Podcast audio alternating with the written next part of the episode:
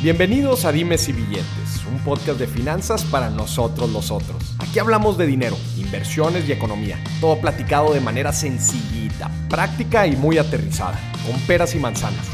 Yo soy Maurice Dieck, un fiel creyente de que necesitamos educación financiera para tomar mejores decisiones en nuestra vida. Y también creo firmemente que juntas la educación e inclusión financiera son pilares fundamentales para que todos tengamos una vida mejor. Así que prepárate. 3, 2, 1. Comenzamos. Hello, everybody. Welcome to another episode of uh, Dimes y Billetes. We have a very special guest today, Paolo Ardoino. He's the CTO of Bitfinex, one of the most famous uh, crypto exchange worldwide. Uh, Paolo, welcome to the show.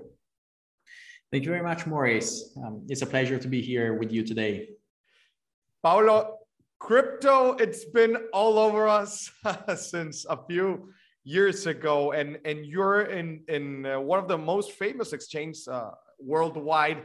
And you're on the on the verge of of the transformation uh, crypto technology. It's making not only on finance industry but i think it very in different aspects of, of, of our living. So uh, and and th- there's also been a lot of uh, news around the, the topic countries making great announcements involving crypto. So uh, let, let, let's start the show by asking what does crypto and all this technology blockchain technology mean for you Paolo if I have to summarize, and I'm really glad that you asked these questions because I, you know, I like to talk about tech. I like to talk about uh, also the philosophy of what we are doing, right? So, um, crypto is uh, for many, um, for a few people at least, is speculation. But for me and for my company and for the people I work with every day, is actually synonym of uh, freedom. So crypto is uh, that movement that the financial movement that was that started with the invention of bitcoin from uh, starting from the financial crisis in 2008 um, a person or a group of person called satoshi nakamoto uh, was extremely sick of uh, what was happening in the traditional finance so they came together, or uh, at least one person created what we call today Bitcoin, and so created this white paper, the first Bitcoin node created. So um, it, this this uh, solution, uh, Bitcoin, unified different um, technologies available to create uh, the first proof of work based uh, decentralized peer-to-peer um, and secure coin in the world. So that was, in, in a certain sense, Bitcoin is the is the, the currency of the web, the currency of internet. The re, the thing that I really like about it is that this uh, it's a it's a currency that cannot be controlled by anyone. It started it it's exact it is exactly as it started many many people tried to control it and they always failed. So till today, after um, 12 years, it is still proving to be exactly as it was meant to be. So trustless, secure, decentralized, and peer-to-peer. Now, um, with crypto is also, and Bitcoin started this movement that uh, have the huge aim of helping people getting their financial freedom. And uh, one thing that um, I always say that is one of the things that I really do care more about is the fact that uh, the, in the world there are 2 billion people that are uh, called unbanked.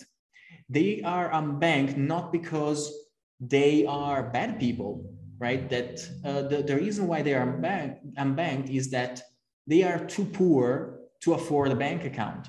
And that is sad to, to be said so it's extremely sad, it's terrible that someone cannot get ha- cannot have a fair access to financial services just because they are not meeting the minimum standard that banks require in order to onboard them and keep their bank account alive. So that's something that uh, I think that uh, in, in, for the sake of humanity, we have to, you know, we have to uh, find solutions that will help everyone to have the same opportunities. right? We like, um, it's important that in a democratic world, in a sense, the people has to have the ability to help their families um, and, uh, you know, have to build their future and without having a fair access to financial services you cannot do that so the reason why sorry for the long answer but the reason why i like crypto is because it's actually that it represents hope for many people that's great Paolo uh, in, in order for, for people, you mentioned uh, financial freedom. In order to, to achieve that, uh, all the solutions have to cope with uh, everyday necessities of, of the people, right? So if if, if I'm living with um, different needs, uh, I have to purchase uh, food, gas, etc. I need something that helps me cope with this, a, a, financial solution. So there, in a way, here comes the, the government, no, the, the regulators to try to uh, manage all this industry. And we've seen uh, news, for example, what's going on on El, Salvador, that it, it's definitely uh, some of the, the um, uh, most innovative initiatives on, on the crypto world. Uh, this Bitcoin City and what Nayib Bukele it's trying to do on, on El Salvador with this uh, uh, uh, allowing people to use uh, Bitcoin as as any other currency. What's your comment on on all this initiative that it's going on on El Salvador? So I think that uh, this um, the, the, initiative that El Salvador um, is is supporting, so Bitcoin as a legal tender and uh, uh, looking at alternative ways to raise capital to improve the infrastructure of their country is definitely something that uh, uh, it's the um, it speaks highly about the accomplishment of Bitcoin as a technology and the crypto industry as uh, something that actually can provide utility, can provide wealth for an entire country. Bitcoin started 12, 13 years ago from, uh, from a small idea. And today we are talking about countries thinking to adopt uh, Bitcoin. So I think that definitely uh, El Salvador, so there has to be a first always, right? So you cannot have a second, third if you don't have a first. And I'm really excited to see how Nayib Bukele and his staff decided to embrace Bitcoin to uh, to trying to bring El Salvador at the forefront of a financial revolution. So, you know, I believe that uh, the crypto movement and the amount of money that is in the crypto industry is enormous, right? So there, there are trillions of dollars. We are talking about trillions of dollars. And for a government, thinking that if they are one of the first governments that embrace crypto and give a place to Bitcoiners, to crypto people to, to live in a nice environment, an environment that is created for them that will make um, the usage of crypto um, easy and so on. That is an extremely smart move, we think about it, right? Because if you are the first one, you are the, the one that could attract the majority of the capitals that, uh, or at least a lot of capitals from the crypto world. We have seen that El Salvador already had a better year in respect of the previous um, financial year, th thanks to the fact that they attracted a lot of wealth from the Bitcoin industry because now everyone that I know and, and, and many people on the internet talk con continuously, constantly about El Salvador. We should move there. We should open a company there. We should invest there. Um, this is great and so on. So it's definitely there is a lot of excitement. Of course maybe you know uh, not everything is perfect but definitely what i'm seeing is is excitement interest. And you know if you are government you have as a country el salvador has many countries as basically every single country in the world almost every single country in the world has debt right? So in order to improve the quality of life your your citizens you should try to reduce the debt. And thinking that you can do that, attracting wealth from crypto from the crypto industry is actually a smart move. Paolo, you've seen uh, Bitfinex has been around since uh, 2012. you've seen a lot of the evolution of, of the crypto uh, industry in all these years. What what's your aim for the following years? What what what are you uh, enthusiast about uh, the next years uh, in in order to continue in this process of uh, consolidation of the industry? you already said uh, a government trying to adopt it. It's it's a, a huge step. But what keeps you up at night for the next years and what you're optimist about? So I, I, I, keep thinking where we were um, five years ago. Um, you know, was 2016, 2017. So five, six years ago, there was no, there were no ICO basically. The entire crypto industry was uh, at the very beginning. And uh, it started growing, uh, this industry, at an uh, increasing pace. Every year, more people were jumping in, in, um, in all the different jobs that this industry created developers, marketing, um, um, economic, uh, economics, um, uh, trading, uh, customer support, compliance, everything that you, uh, the crypto created an enormous amount of jobs. So, and it's the pace at which this is happening is even increasing further. So I think that in five years from now, given the pace that we are at now, uh, we are going to see actually what we call mass adoption. Right now, definitely crypto is in a situation where we have nice utilities, we serve payments, um, Bitcoin is a store of value. A country like El Salvador has adopted Bitcoin as a legal tender, and now companies, even global companies like McDonald's and uh, Starbucks, are asking, are accepting payments in Bitcoin via Lightning Network. So this is today.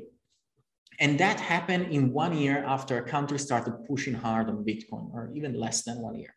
So imagine what will happen in, in five years. So I believe that it will be, we will discover that uh, not all the blockchains will work. That I'm pretty sure about that.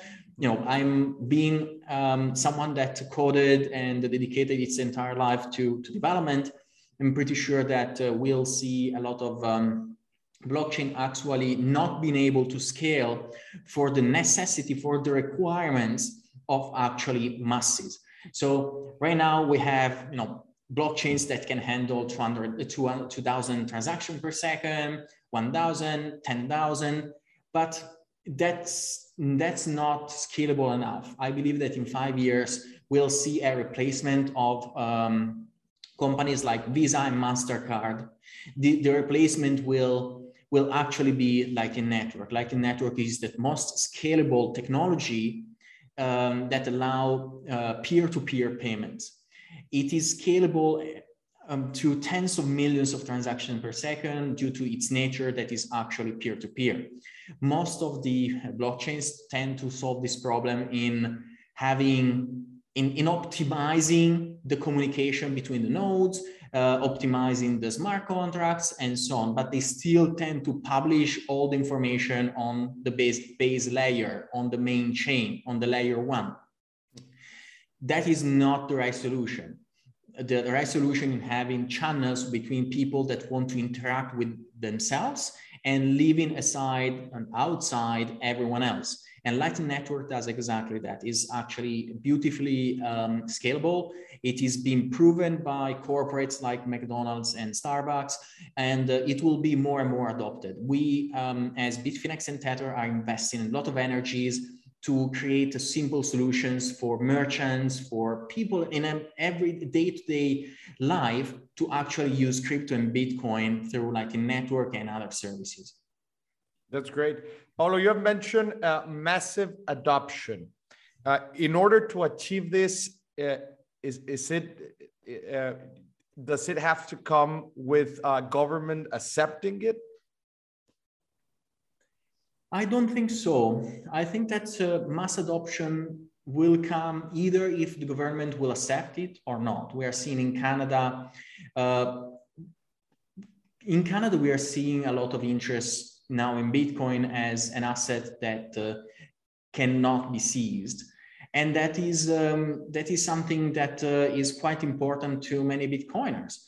Uh, or in other parts like El Salvador, instead we are seeing adoption because the government is supporting it. So you can argue both ways. I believe that when a technology, so Bitcoin does not have a marketing department. Some blockchains do have it, but Bitcoin doesn't. And Bitcoin is arrived at this point without having a marketing department, having people that saw the utility, saw the thousands of different use cases from remittances, from uh, you know payments, uh, store value, um, and, and, and, many others, right? So um, merchants in physical shops or e-commerces and so on. So the the adoption will come um, organically and the pace of the adoption is increasing. So basically mass adoption means we are basically breaking the critical mass for having uh, Bitcoin widely accepted by corporates and citizens and everyone, and then eventually uh, all the countries of the world. Hmm. Paolo, how to create a, a safer, uh, let me use that word, safer environment for people using crypto there's still uh, people that is uh, a little bit skeptical of, of uh, maybe as an uh, asset, investment asset, or maybe as a token of, um, I don't know, of, um, of, of, financial use. How to create a safer environment for everyone, uh, exchanges and people using it, and in, including merchants. So that's a good question. So there are different um, issues now in crypto, I believe. First of all, is user experience. Um, crypto, you know, crypto has been created by first by developers because of course you have to code a lot, right? So developers not necessarily are the best people to create user experience and simple user experience. So attracting talent from other industries, and this is happening already, right? If you think about uh, the usability of crypto wallets five years ago and what is now, that, that there is an insane difference already.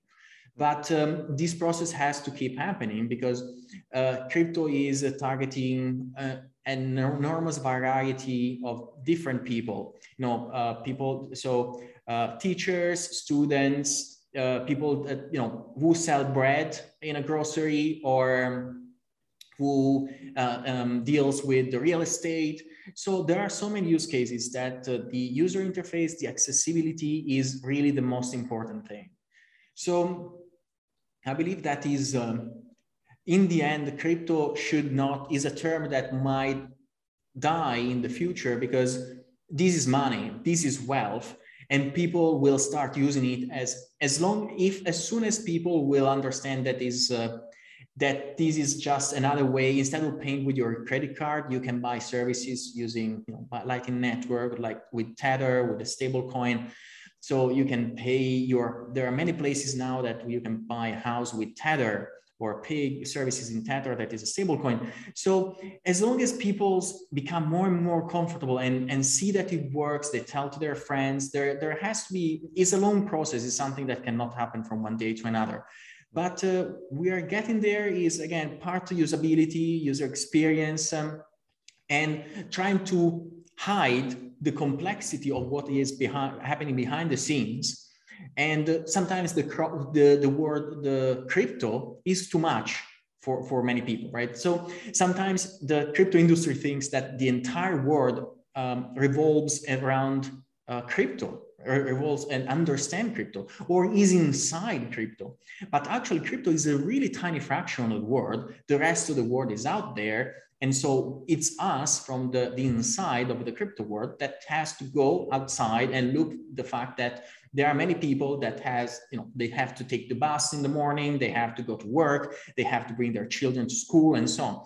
They need, they, they don't need to, to know all the crazy details that make us excited right? We tend to brag about the details, but they don't care. They want to have something secure, something that, that works every time they need to pay.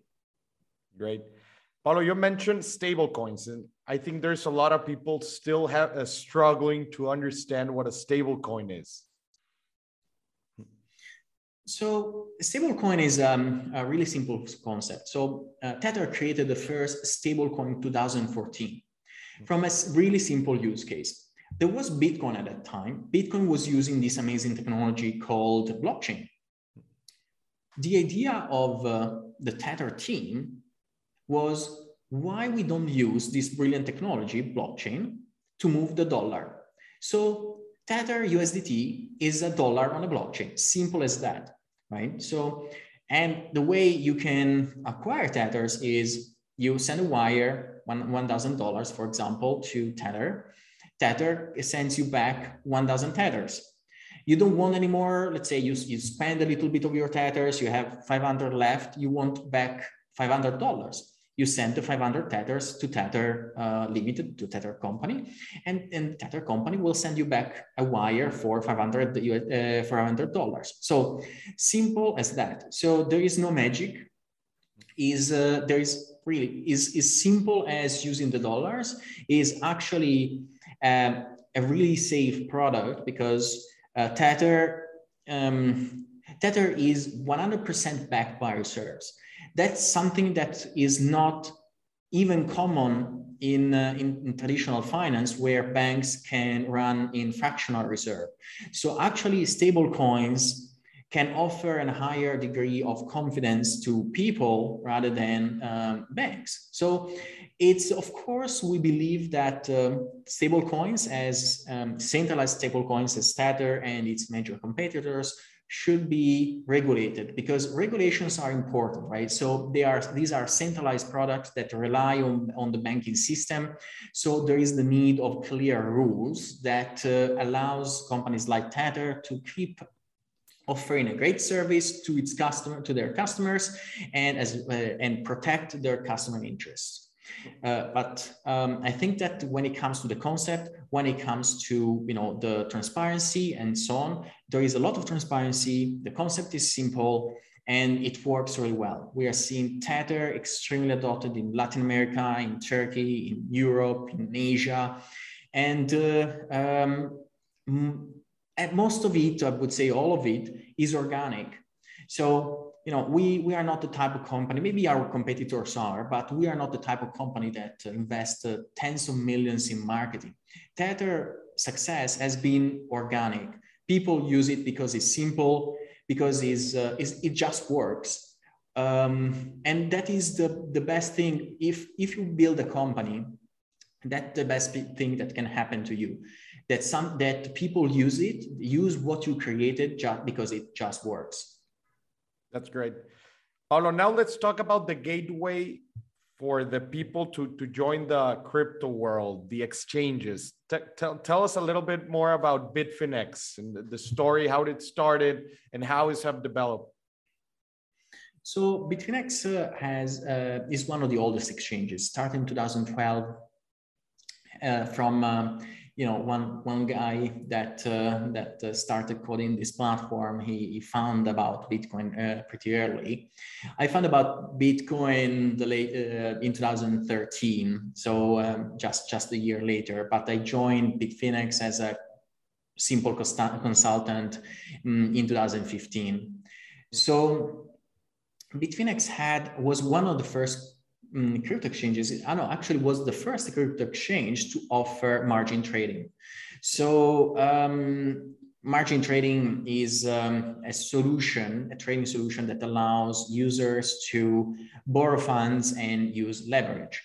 So um, after the first few years, Bitfinex uh, have been um, the top exchange by volume. By 2000, um, 17 and 2017, Bitfinex was the biggest exchange by volume and by customer size and so on.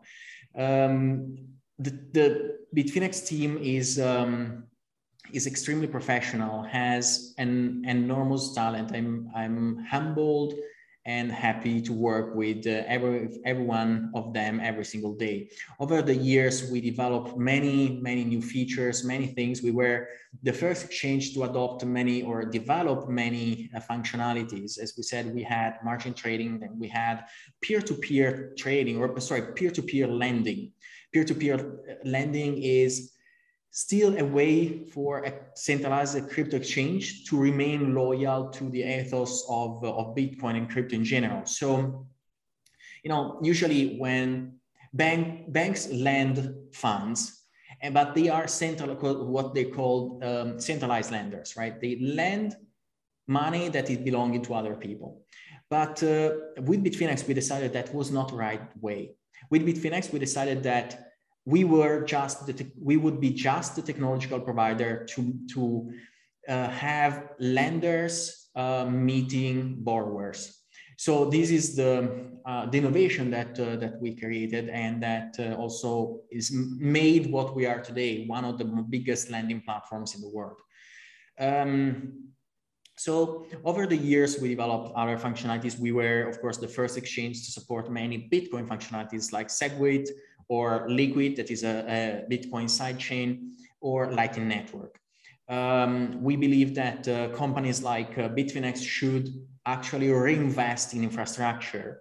So yes, we are an exchange. We are um, definitely a profitable company, and it's our duty to be loyal and true to the into the ecosystem, to the industry that made made our success. It's important that we reinvest in such infrastructure.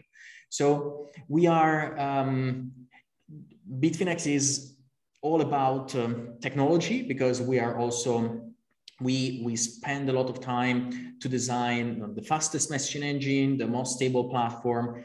We are um, the the platform that uh, some people call up only in the sense that they when there is a high volatility, we are always there. Our call in March 2020, when there was that big black swan event uh, Trump just um, closed in, uh, inbound flights to US. The market started crashing like crazy, and all the crypto exchanges went down apart Bitfinex. So this is the type of technology that we create. Is is and, and that is designed based on what we learn from blockchains, what we learn about decentralization and resilience and redundancy in, in this industry. So there, there are many things to talk about Bitfinex. You know, we are working on derivatives and the, the next, we have been working for derivatives. We are working on options. And the next big thing is what, you know, you touch base on the beginning of the call. That is, uh, you know, the, um, the securities, what is happening in El Salvador. That's great. Uh, tell, tell us a little bit more about the STOs. Yes, so the STOs are um, these security tokens. So for a long time, crypto and uh, you know with the ICOs, with um, with the all the tokens that we are used to today, uh, crypto uh, inv- mainly trying to offer interesting products that provide uh, a return to their owners or holders, uh, but trying the these uh, you know, uh, companies, these projects, these people that created this token always tried to making sure that they, these tokens were not looking like securities. Um, securities are a great thing. Securities are a tool that allow companies to uh, receive investments, to be quoted, um, companies to re- raise funds or debt via bonds, or funds to be listed and so on, right? So securities are a variety of uh, financial instruments. And uh, the, the, the, the good thing about security is that they have functionalities like uh, providing a yield, providing a dividend or a coupon and so on. And those things are were a taboo for the entire crypto industry till now. And Bitfinex Securities is um, one of the few companies in this uh, space that has a license and is in progress to acquire another license to, to tokenize uh, equities, stocks, uh, bonds, and shares of funds. So this is, in my opinion, the future. Is you know the beauty of what we are doing with Bitfinex Security is, is we learn in the last 10 years, we learn a lot from our communities. We design our processes around our user traditional finance designed their process around institutions, around banks, around people with a lot of money.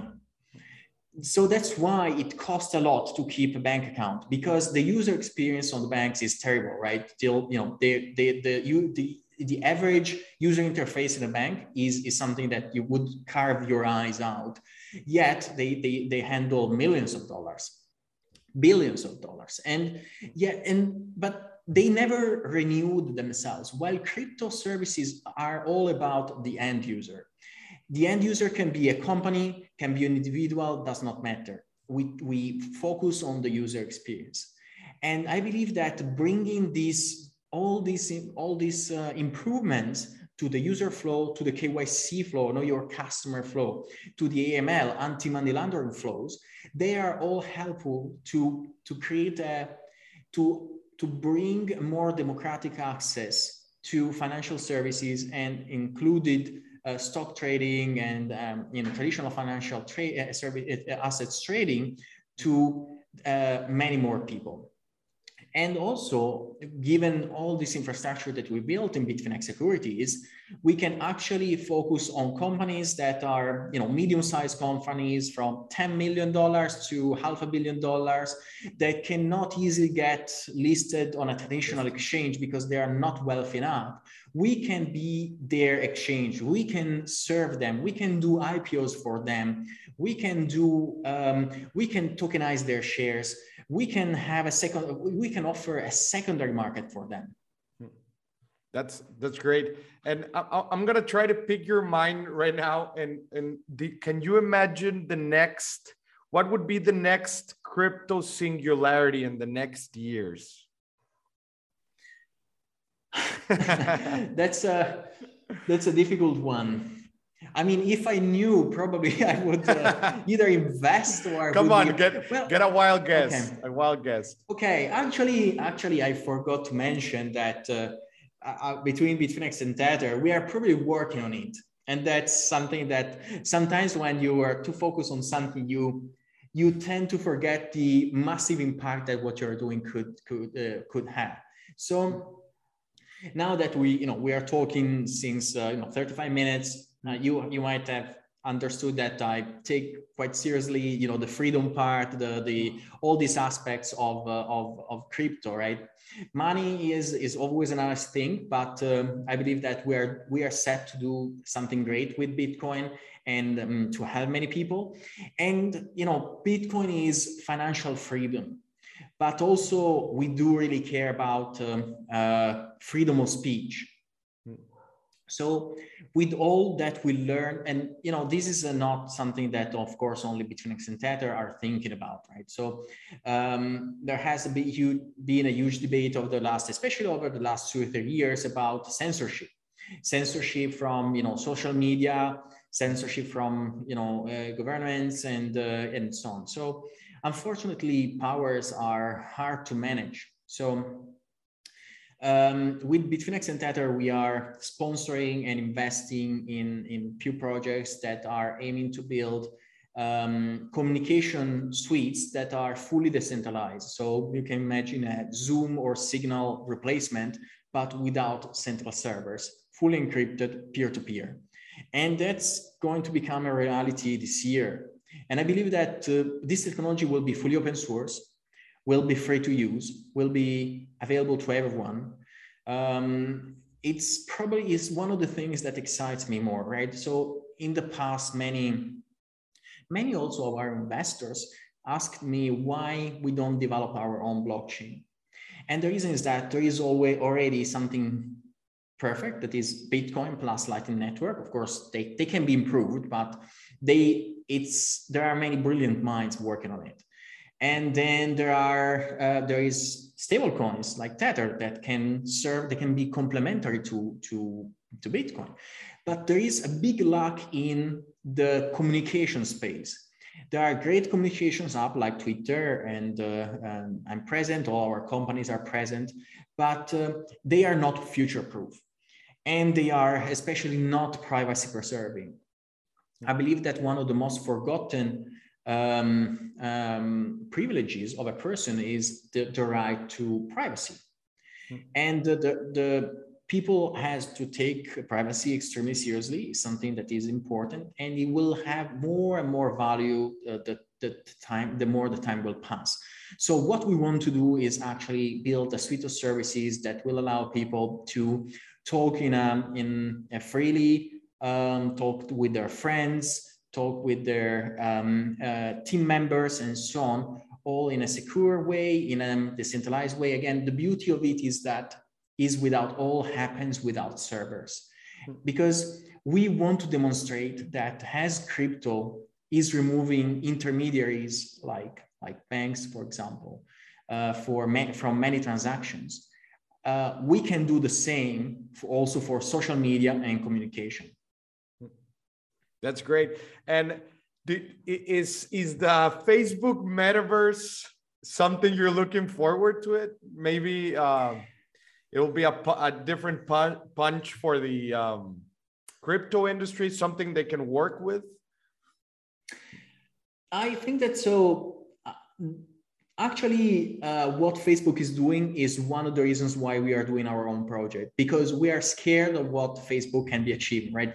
So creating a metaverse in a certain sense is fine as long as there is no one that holds the keys of the metaverse. That's the thing that scares many people. That's why we are investing so much time energy in that particular project i, I mentioned before. Mm-hmm. um, you know it's and facebook has uh, has a history of uh, you know um, doing you know not properly caring about um, private data of people so um, we we are called you know Cambridge Analytica and and a, a, similar situation. So it's the fact that one single company has so much power and has so much data of private people is is scary. So while metaverse is great as long as it happens on a platform that is a truly decentralized platform not something like a you know centralized blockchain where you have to have a token in order to say something. That is all about a company making money right? So we are seeing some companies saying well we can build a, a, um, a social network on a blockchain in order to speak to talk to send messages. You have to buy a token. So and that doesn't work. That is not freedom of speech. Freedom of speech is there are technologies that allow you to you know as internet you can connect to someone else and talk right? That is free.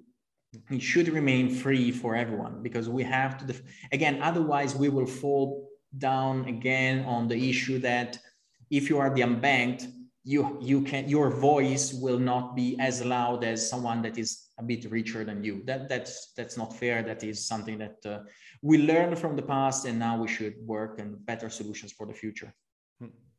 that's great uh, to finish the episode paolo uh, can you tell us a little bit more about uh, bitfinex uh, there's a lot of people uh, from latin america that that listen to this podcast is it available everywhere in Latin America? How can people know a little bit more about Bitfinex? So Bitfinex is available in uh, Latin America. Um, we are uh, we have uh, translated the website, and we are definitely looking forward to having many customers from um, uh, from Latin America. We um, you know, we don't serve uh, the US. Uh, we we want to focus on Latin America and uh, Europe and um, other places in the world where we know whether we can make the difference. I believe that um, uh, our uh, ourselves remaining so true to the real mission of the crypto industry and Bitcoin in specific is something that um, our, our users are appreciating, right? So it's something, um, in, in, a certain sense, we are all in, in this together, um, and we do our best to to bring this um, ethos, to bring this um, passion also to into our products, and we know that our products can uh, serve really well um, Latin American-based users. Great. Uh, to, to finish, can you send? I would love you. I would love to to listen to a message from you to all the community um, about your vision of the whole crypto uh, experience eco ecosystem and what lies in the future. What would you say to everyone?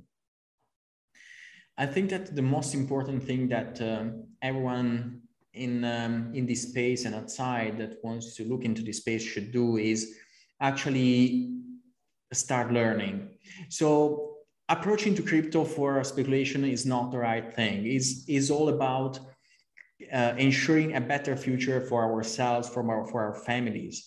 Uh, we don't want to end up in a situation again like 2008 that has been extremely hurtful for the entire half Earth population, basically. So we, I think, education, learning, trying, um, and playing with crypto is the right approach. Of course, then uh, you know the more experience you get, you can do more things like trading, hmm. but uh, don't don't fall for the easy money. Always start from you know understanding what you are doing and be careful.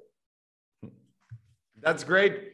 Everybody, Paolo Ardoino, he's the CTO of Bitfinex. Paolo, thank you very much for being in the in the program. I send you a very uh, huge uh, hug to Switzerland, and I hope you're very fine. Thank you for being here.